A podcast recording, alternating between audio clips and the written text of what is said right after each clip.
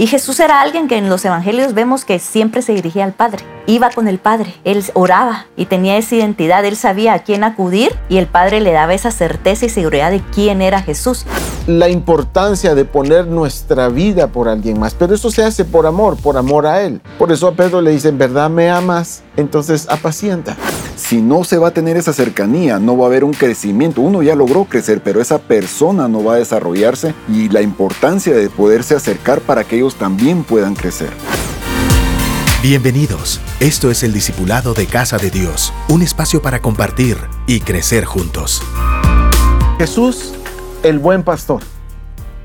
El buen pastor su vida da por las ovejas. Eso estaremos hablando el día de hoy. Hoy me acompañan dos personas a quienes tengo el gusto de compartir y poder presentarles. Richard, bienvenido. Pastor, muchas gracias por la invitación. Qué gusto poder compartir con ustedes. Vamos a pasar un buen tiempo. Ivane. Pastor, gracias nuevamente por la invitación. Contentos para poder aprender también, ¿verdad? De...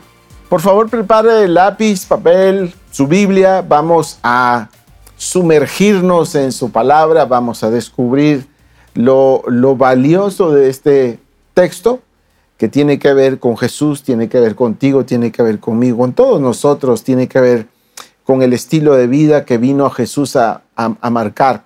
Pero antes de ello quiero contarles que ya está disponible el Livebook. El Livebook es el, el libro que utilizamos para poder compartir la palabra en nuestro grupo de amistad. Aquí están las enseñanzas que semana a semana compartimos.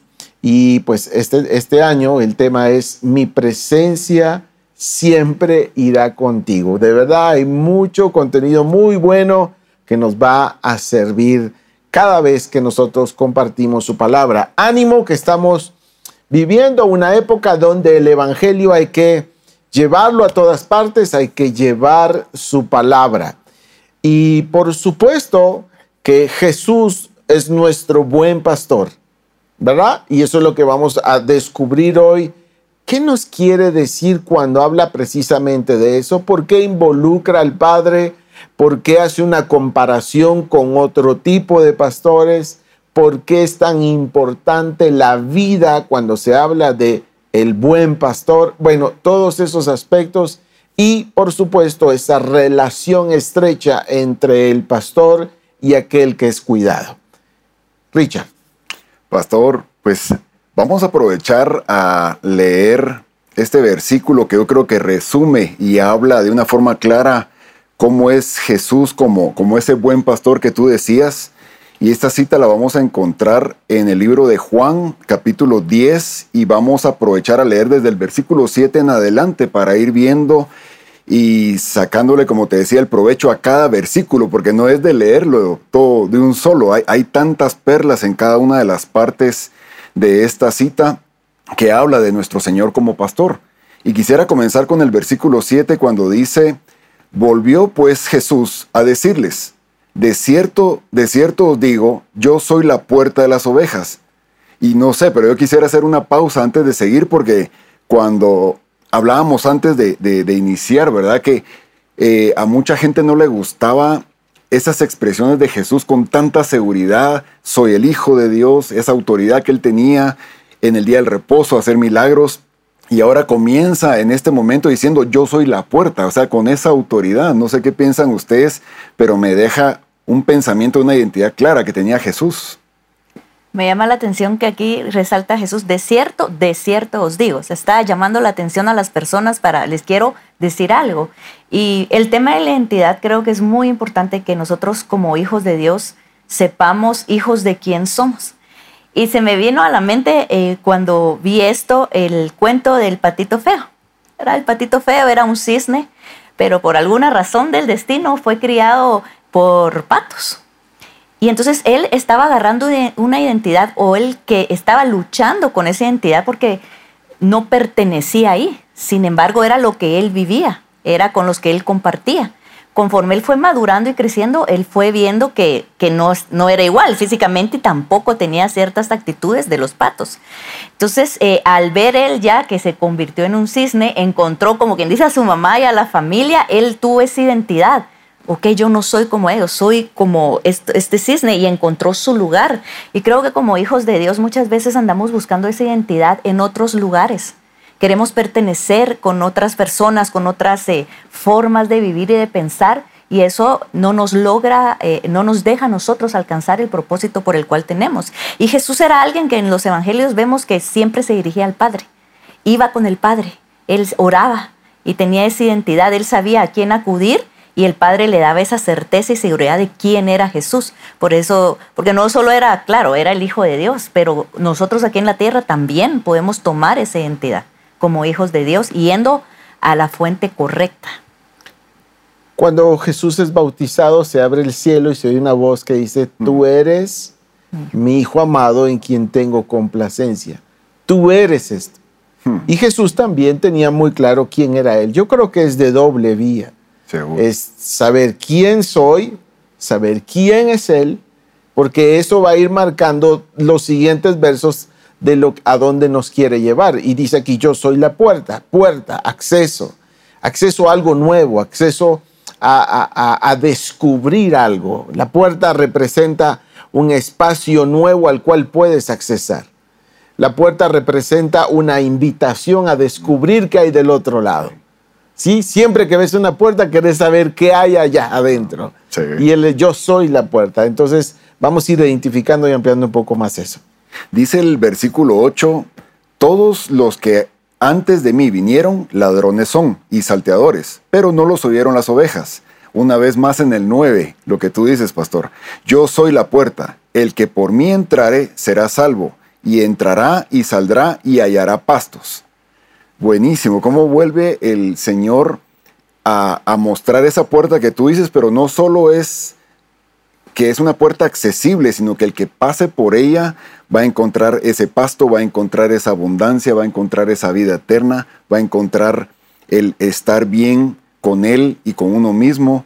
O sea, definitivamente es una transformación de vida en ese pastorado que, que Jesús hace con nosotros. ¿Qué piensan ustedes otra vez? Vuelve a hablar de esa puerta, pero me, llama la atención de que él ya comienza a ofrecer algo. Es como esos concursos que le dices, coja la puerta y, saber, nadie sabe qué hay en esa puerta. Pero en esta puerta Jesús sí nos dice qué hay. Él sí sabe, o sea, es como que les voy a dar un chivo para que escojan la puerta que soy yo. Entonces a mí eso, ¿para qué voy a andar buscando otras puertas si Él mismo me dice, vengan a mí? Aquí les voy a dar descanso, les voy a dar provisión, sanidad, todo lo que Jesús tiene, búsquenme a mí y lo van a encontrar. Empieza a describir que ya, ya, ya está ofreciendo algo. ¿Verdad? No solo se trata de quién es Él, sino ahora qué trajo, qué tiene. Entonces, la segunda cosa que vamos a descubrir en este texto es, la primera dijimos, descubrimos quién está diciendo que es Él. Él sabe quién es. Pero ahora no solo nos dice quién es, sino nos está diciendo qué tiene, qué ofrece, qué trae, qué vas a encontrar en él. Va a haber salvación, va a haber, va a haber esos pastos de los cuales habla aquí. Hay mucho que descubrir cuando abres esa puerta, cuando te acercas. El acceso a Jesús es una de las cosas más maravillosas que existe porque lo puede pasar, puede pasar en cualquier lugar, en cualquier momento. Pero somos nosotros los que tenemos que accesarlo, ¿verdad? Porque al final somos nosotros los que llegamos a esa puerta, los que queremos descubrir qué más hay. ¿De acuerdo? Muy bien. Y miren, aquí comienza como lo que tú dices, pastor, comienza mostrando quién es Él, como que dicen, vean que soy el Hijo de Dios, y cada vez comienza a ofrecer después. Dice desde el versículo 10, el ladrón no viene sino para hurtar y matar y destruir. Yo he venido para que tengan vida y para que la tengan en abundancia. Entonces ya comienza a hablar de que el que pase por esa puerta, como tú decías, no solo va a tener una vida, sino que ya comienza a hablar de, esa abundancia que puede haber en cada uno, de nosotros. Y me agrada tanto que cómo viene preparando Dios desde el Antiguo Testamento, siempre desde Salmos, Ezequiel en diferentes partes de la Biblia, que hablaba de nuestro Padre como un buen pastor y nosotros siendo ovejas. Esa figura de ese animalito noble, a veces indefenso, muy dependiente, pero que cuando estamos con el buen pastor, en este caso con Jesús, y pasamos por esa puerta, llegamos a tener ese estilo de vida. Mm. ¿Qué piensan ustedes? Aquí ya se va a otro nivel, ya está hablando no solo de pastos, está hablando de abundancia. es que suena muy fácil, ¿verdad? suena muy fácil, vengan a mí, pero creo que como humanos tenemos que quitarnos esa mentalidad también, como tú decías, de dependencia, ¿verdad? De, no quiero depender de lo que yo ya sé, de lo seguro, quizás de lo más fácil. Entonces, em, sí, es, es, una puerta que, que, que está lista para recibirnos y muchas veces eh, estamos, Señor, cuando viene la abundancia, no solo económica, sino que en todas las áreas de nuestra vida, y, dejamos entrar más rápido a, los pensamientos negativos, que pudiera ser ese ladrón que viene a matar nuestros sueños, a destruir nuestra vida, nuestra identidad. Somos más fácil a, escuchar lo que esas voces nos dicen, eh, a escuchar que Jesús nos dice, yo vengo a darles vida y vida en abundancia. O sea, ahí eh, nos, nos deja muy claro, pero a veces no, no dejamos que esa voz sea más fuerte en nuestra vida por lo que el mundo y ese mismo ladrón quiere robarnos. Entonces, hasta donde voy, me quedo también con cosas como, cuando nos toca cuidar personas, cuando Dios nos confía a sus hijos, cuando tenemos la responsabilidad de formar discípulos, que es a lo que Jesús nos llamó, y por eso nos está poniendo un estándar de el buen pastor. Ya encontramos primero que debo tener muy claro quién soy. De hecho, le voy a agregar una más. También tengo que tener muy claro quién no quiero ser. La segunda es, si sé quién soy, también debo identificar qué puedo dar.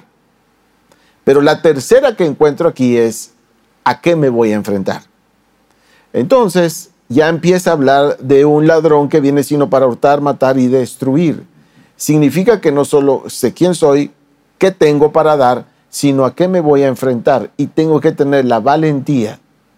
Ahora, todo eso pone a prueba mi corazón, el amor que debo de tener para los demás. Por eso enseñó Jesús que la importancia de poner nuestra vida por alguien más, pero eso se hace por amor, por amor a Él. Por eso a Pedro le dice, ¿en verdad me amas? Entonces apacienta. ¿En verdad me amas, Pedro? Sí, por favor, apacienta. Si me amas, Pedro, en verdad, apacienta mis ovejas. Su insistencia es basada en el amor. Entonces, cuando ya aparece un enemigo, pone a prueba tu intensidad del amor por aquellos que Dios te dio. Muy bien. Y miren, vamos ahora a otro nivel. Como, me impresiona cómo va llevando el Señor por niveles esto. Dice en el versículo 11, yo soy el buen pastor, y el buen pastor su vida da por las ovejas. Mas el asalariado, y que no es el pastor de quien no son propias las ovejas, ve venir al lobo y deja las ovejas y huye, y el lobo arrebata las ovejas y las dispersa. Una vez más veo aquí que está hablando de ese enemigo que tú decías, pastor, y está hablando de, identidad, de que si Él es el buen pastor, Él está dispuesto a dar la vida por sus ovejas. O sea que mientras estemos con Él no va a haber una pérdida. A mí me impresiona cómo Él afirma, si se recuerdan de esa cita, si no estoy mal, está en Mateo, donde habla que Él, él está dispuesto a dejar a las 99 que van bien y esa descarriada, o sea que en algún momento estuvo, estuvo en la iglesia, estuvo en grupos o algo, se descarrió, está dispuesta a dejarlas todas por ir como buen pastor a rescatar y después habla de una fiesta.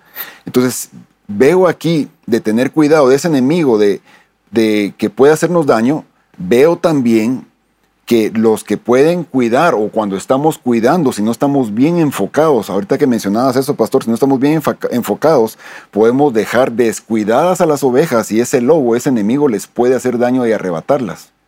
¿Qué ven ustedes aquí de esta cita? Nos dicen, eh, bueno, David cuidaba las ovejas que no eran de él, eran de su papá, pero él sabía la importancia que para su papá tenían esas ovejas. Realmente sé yo eh, cuánta, cuánto valor tienen las personas que, que tengo a mi cuidado para Dios. Y la única forma en que yo voy a saber cuánto valor tienen, bueno, está claro que dio su vida por ellos, ¿verdad? Por supuesto, pero es en la manera en que yo me meto con el Señor a decirle, Padre, ¿qué necesita esta persona? Gracias porque me la has dado a cuidar y seguro yo tengo algo para, para poderle eh, dar a esas personas que tú me has dado a cuidar. Entonces es un sentido de pertenencia, no es de que son mis ovejas, no. tengo que tener muy claro que son de Dios y yo creo que es una responsabilidad mucho más grande el, el decir, wow, Dios dio su vida por ellos, yo también voy a dar mi tiempo, mis recursos, mi interés, porque yo amo tanto al Señor y realmente Él también dio la vida por mí, que porque yo no lo voy a hacer por alguien más. Por eso es importante repasar ese espacio, esas palabras de nuestra visión que eh, tienen que ver con el no hay mayor amor que este, que aquel que da su vida por sus amigos o por alguien más. Entonces nuestra visión es un desafío a que el corazón esté dispuesto a sacrificar la vida misma por alguien más, ¿verdad? Poniendo nuestra vida por nuestros amigos. Ahora, eso es, son palabras muy cortas, pero con un concepto de vida muy amplio. Son palabras no muchas, pero que representan un estilo de vida que demanda constantemente eso. Ahora, en ese estilo de vida se evidencian las intenciones del corazón y el desarrollo en, en nosotros del amor hacia ellos. Y quiero repasar una cosa más porque luego habla de un asalariado, de alguien que quizá comenzó muy bien, pero en el camino su corazón emigró a un interés distinto. Quizá en el comienzo su deseo sí era hacer bien las cosas, pero conforme fueron pasando ciertas circunstancias, su intención es el salario que puede obtener.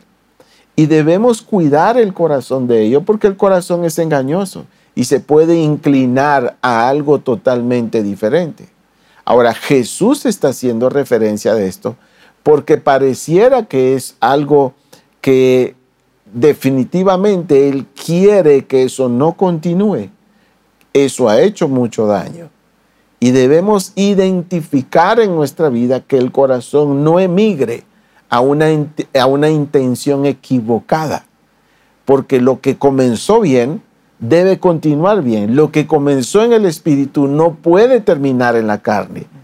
Y cuando el corazón se inclina, se evidencia.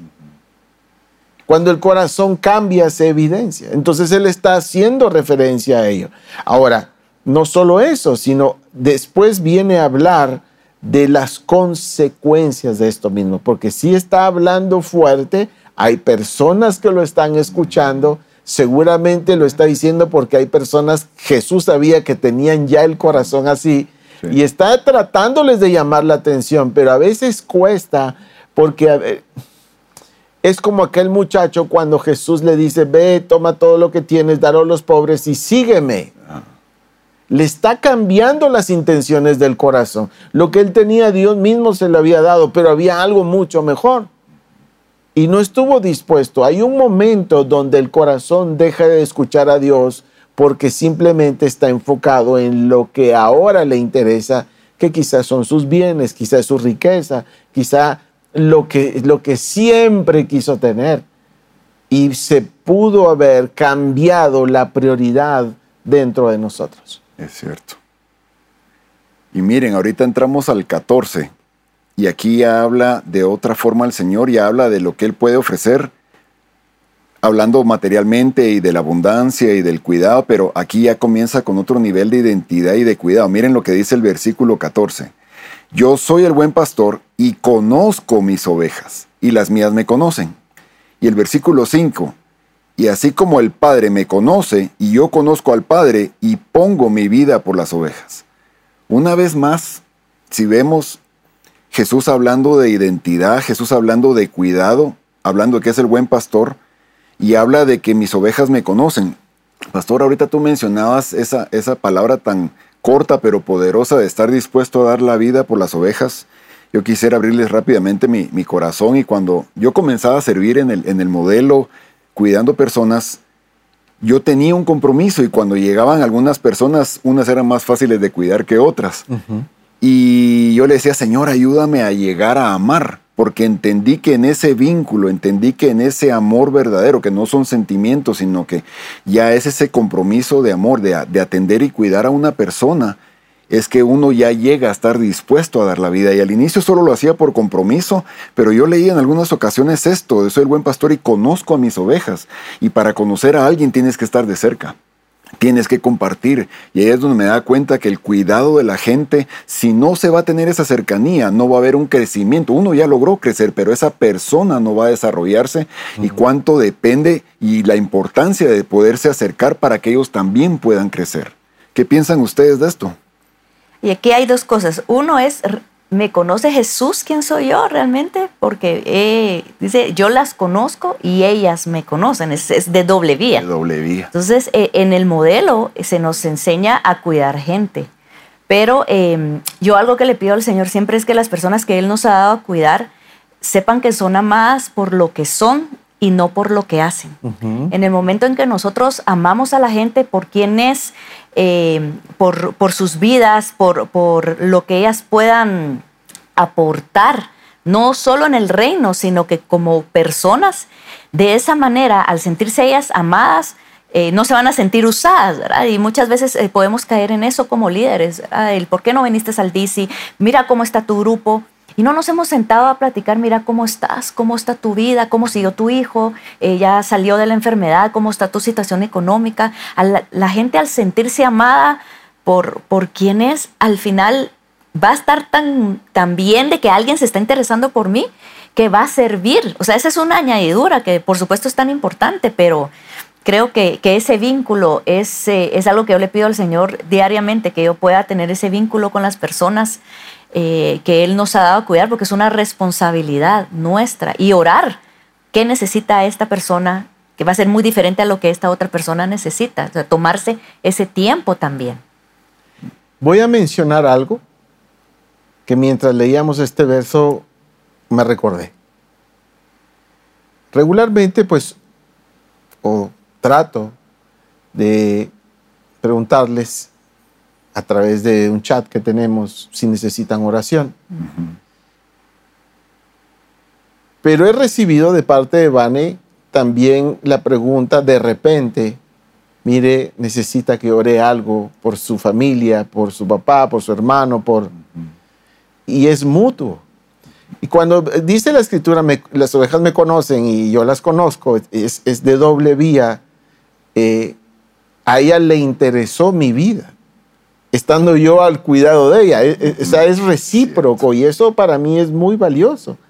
Entonces cuando leo me conocen y yo las conozco, es precisamente eso. Y yo valoro porque no se trata tan solo de, pues claro, me intereso por ustedes, pero se siente muy bien que alguien se interese por mí.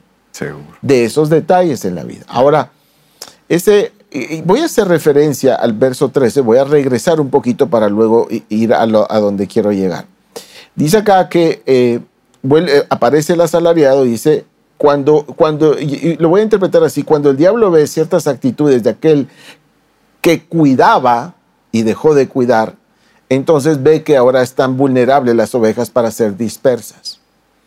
Cuando, cuando las ovejas son dispersadas es cuando el diablo logró su objetivo. Ahora, esto solamente se logra cuando ya el corazón de aquel que cuidaba cambió. Pero además de eso, dice, no le importan las ovejas. Hmm. Y quiero de verdad pedirte ahora tu atención en esto. Cuando nos deja de importar algo que antes era muy importante, cuando la prioridad en el corazón cambió, por X o Y circunstancia, estás viviendo un momento difícil, enfermedad, duelo, cualquier cosa que es muy difícil vivirla y que ahorita lo estás enfrentando, debes aprender a, cuidar y a proteger las cosas que siempre han sido valiosas para ti, para que el corazón no se incline, no se revele, no se vuelva indiferente, no se enfríe. Dice la Biblia que el amor de muchos se enfriará. ¿A causa de qué? De la maldad en estos tiempos. Entonces, el corazón se puede enfriar al punto donde la vida de ustedes, a quienes Dios me permite cuidar, sea indiferente. Sea indiferente a lo que viven, a lo que pasan, a lo que los hace hoy eh, quizá estar necesitados de una palabra, de una oración, de un problema que están enfrentando o de algo, alguna situación con sus hijos. No lo sé.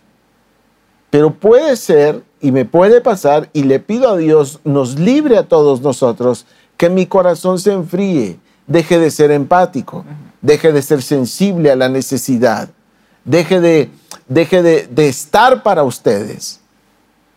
¿Me doy a entender? Entonces, sí es importante cuidar nuestras prioridades y no permitir que el corazón un día emigre a algo que no éramos. ¿Verdad? Y hay algo más que quiero decir respecto a eso porque dice en el verso 15, así como el Padre me conoce. Mis ovejas me conocen así como el Padre me conoce y dice, y yo conozco al Padre. Una de las cosas que creo yo en estos versos acerca del buen pastor es que nos dice que Él nos va a revelar al Padre, que Jesús nos va a revelar al Padre a quien Él quiera. Conocer al Padre es una de las cosas más maravillosas que nos puede suceder en la vida el buen pastor nos quiere llevar al Padre. Que la identidad que vamos a adoptar vayamos a traerla del Padre. Ah, el Padre, el Padre nuestro, esa, es ese ser maravilloso que nos tomó por hijos.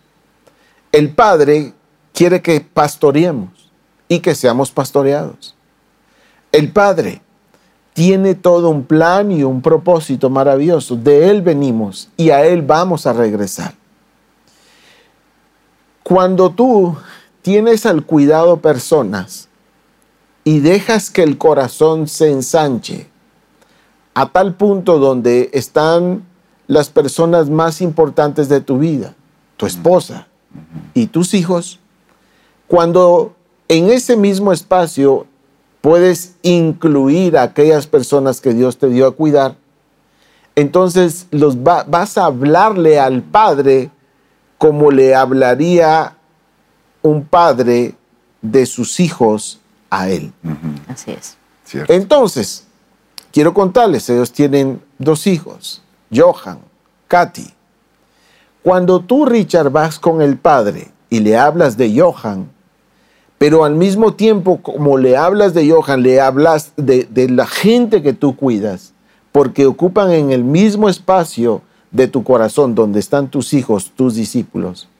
Vas a pelear como pelearías por tus hijos, vas a interceder como intercederías por ellos, vas a clamar por ellos, te va a doler el corazón cuando algo no está pasando bien. Porque cuando algo está sucediendo en nuestro hogar, nos duele todo eso, sentimos todo eso, hacemos todo eso ayunamos por nuestros hijos, creemos por sus milagros, le pedimos a Dios, le, decimos que nuestra fe crezca para poder... Hay tantos ejemplos de un padre buscando el bien para su hijo. Padres que, que, la condición de su hijo estaba endemoniado. O aquellos padres que llegaron, porque, aquel padre que llegó porque su hija estaba muy enferma y le dieron a avisar que había muerto. Hay muchos padres llegando a Jesús, clamando por esos pequeños. Si nosotros llegamos así con Dios, con el Padre Celestial, a hablarle como, como le hablamos de nuestros hijos, de sus hijos, el corazón se sachó. De hecho, hay una parte donde Moisés lo hemos mencionado varias veces, le dices, es tu pueblo que es de dura serviz. Y entonces Dios le dice, no, tu pueblo que sacaste de la tierra de Egipto, entonces, de Egipto. Y entonces Moisés le va a decir, no, tu pueblo que no entiende. Y entonces Dios le va a decir, tu pueblo. Entonces al final, ¿de quién es? ¿De Dios o de Moisés? Pero llega un momento donde la expresión de Moisés cambia. Y entonces él ya se incluye y les dice, perdónanos. Hmm. Ya no es tu pueblo ahora es mi pueblo por el cual te pido. Cuando el corazón se ensancha, Jesús llamó a sus discípulos y ahora serán mis discípulos. Haré de usted, haré de ti un pescador de hombres. Ya no los llamaré más discípulos, ahora serán mis amigos. Pero hay un momento donde Jesús está nuevamente en la orilla del mar y les vuelve a decir, les, les hace esta pregunta. Ellos vienen del mar y no pescaron nada. Ese episodio ya lo había vivido Pedro. Y les dice, hijitos míos, ¿tenéis algo de comer? Es el único momento donde yo encuentro que Jesús les habla así. Es una nueva forma de tratarlos, pero los está, les está hablando como un padre le habla a un hijo.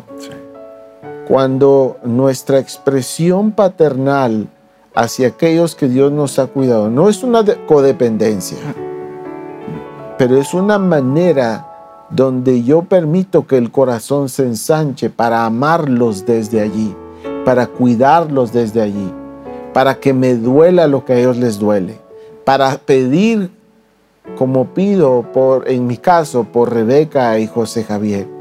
Allí están ustedes y ahí quiero que permanezcan porque desde allí nace mi clamor, desde allí nace mi protección, desde ahí nace mi deseo de verlos bien y que sean prosperados en todo. Y desde ahí nace también el deseo que sus hijos vivan bien. Hay mucho más que podemos hablar respecto a esto. Pero hoy te quiero hacer una invitación a que vayas al Padre, a que hagamos una oración pidiéndole que nos pastoree y que podamos entender el valor que tiene cada persona que ha puesto a nuestro cuidado que podamos dimensionar qué es lo que Él quiere que hagamos y que estemos dispuestos a dar la vida misma. La vida al entregársela a Dios y al darla por aquellos que, que, que Dios nos dio a cuidar, tiene un significado todavía más grande. Sí, Él vino a darnos una vida nueva. Él vino a traer una vida nueva, vino a traer acceso al Padre pero también nos vino a invitar a que nosotros cuidemos a aquellos que a Él le costaron tanto. Vamos a orar. Padre, te doy gracias. Quiero invitarte ahora que cierres tus ojos y vas a hoy a accesar al Padre.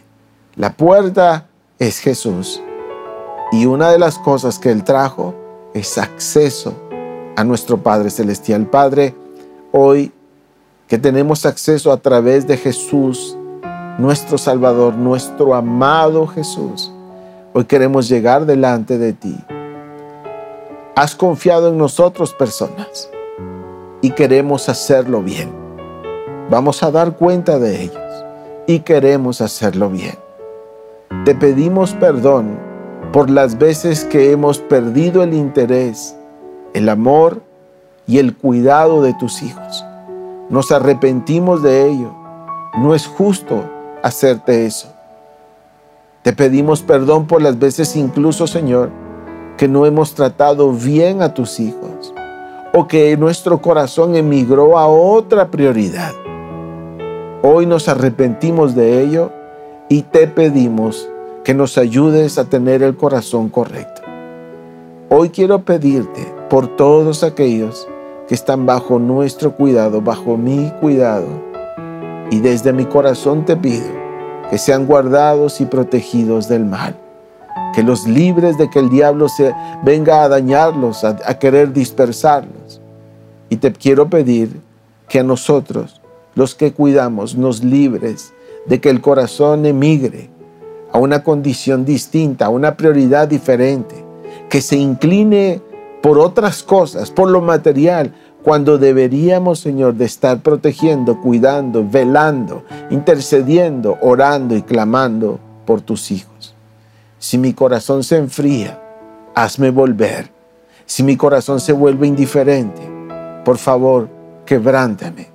Si mi corazón se vuelve, Señor, egoísta, por favor, vuélveme a la cruz, al momento donde te conocí a donde tuve ese encuentro personal contigo. Vuélveme a mi primer amor, a mis primeras obras. No dejes que mi vida se enfríe. No permitas que mi corazón se aísle. No permitas que mi corazón se vuelva egoísta. Te lo suplico, Padre, porque tú me salvaste y soy el resultado de que alguien me cuidó. Ahora debo hacer lo mismo. De gracia recibí y eso quiero dar. Te agradezco por tu palabra. Jesús, pastoreanos. Jesús, enséñanos a pastorear. Jesús, enséñanos a ser fuertes y a luchar contra el enemigo. Señor, enséñanos a dar nuestra vida, a que nos conozcan y a conocerlos, a que nuestro vínculo con ellos sea más fuerte y a que podamos juntos vivir la vida por la cual pagaste. Te agradezco por esta noche, por tu palabra. Te agradezco, Jesús, mi amado pastor. Amén. Amén. Ha sido un gusto compartir con ustedes. Richard, Vane, muchísimas gracias por estar acá. Hemos disfrutado esta noche y espero que esta palabra siga edificando tu vida. Hasta la próxima.